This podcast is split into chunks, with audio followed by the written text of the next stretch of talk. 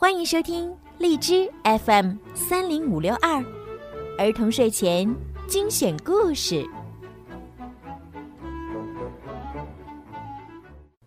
少出门，戴口罩，勤洗手，多通风。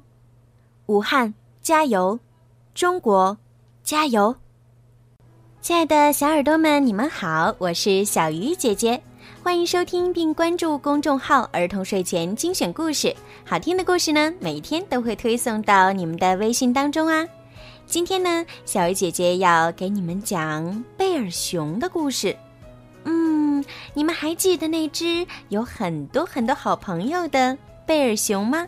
对，就是它。咱们来听一听啊，今天贝尔熊发生了什么好玩的事儿吧。贝尔熊。说谢谢。贝尔熊独自待在洞里，听着外面呼呼的风声。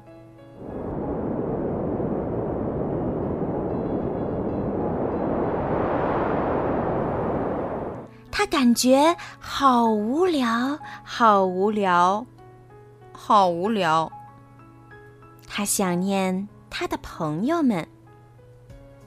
我要做一顿丰盛的晚餐，和朋友们一起分享。可当他打开壁橱一看，里面什么都没有。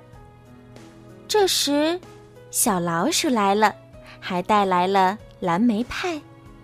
贝尔熊说：“谢谢。”贝尔熊赞叹着：“哦，天哪，好香的蓝莓派！”嗯。可我什么吃的都没做。他叹了口气。正说着，他们听见一个声音：“你们好呀！”只见野兔站在门口，手里拎着一大篮子小松饼。野兔迈着大步，从外面强劲的冷风中跑了进来。贝尔熊说：“谢谢。”别客气，野兔说。然后他指向洞门口。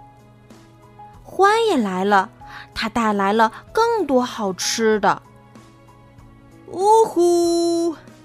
獾跺跺脚走进来，他放下鱼竿，咧嘴笑着说：“我刚从鱼坑那边回来。”贝尔熊说：“谢谢。”这时候啊。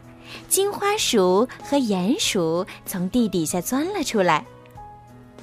我们带来了热乎乎的蜂蜜坚果，一起吃吧。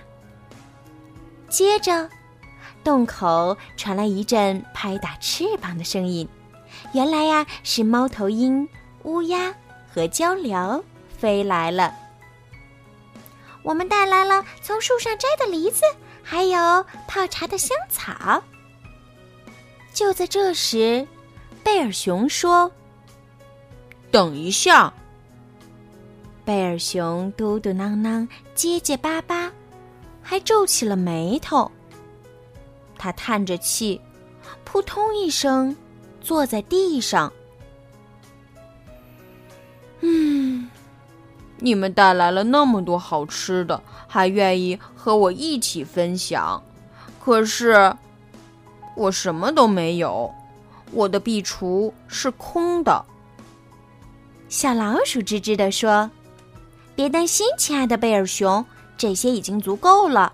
你不用给大家准备任何食物，你有很多好听的故事和大家分享啊！”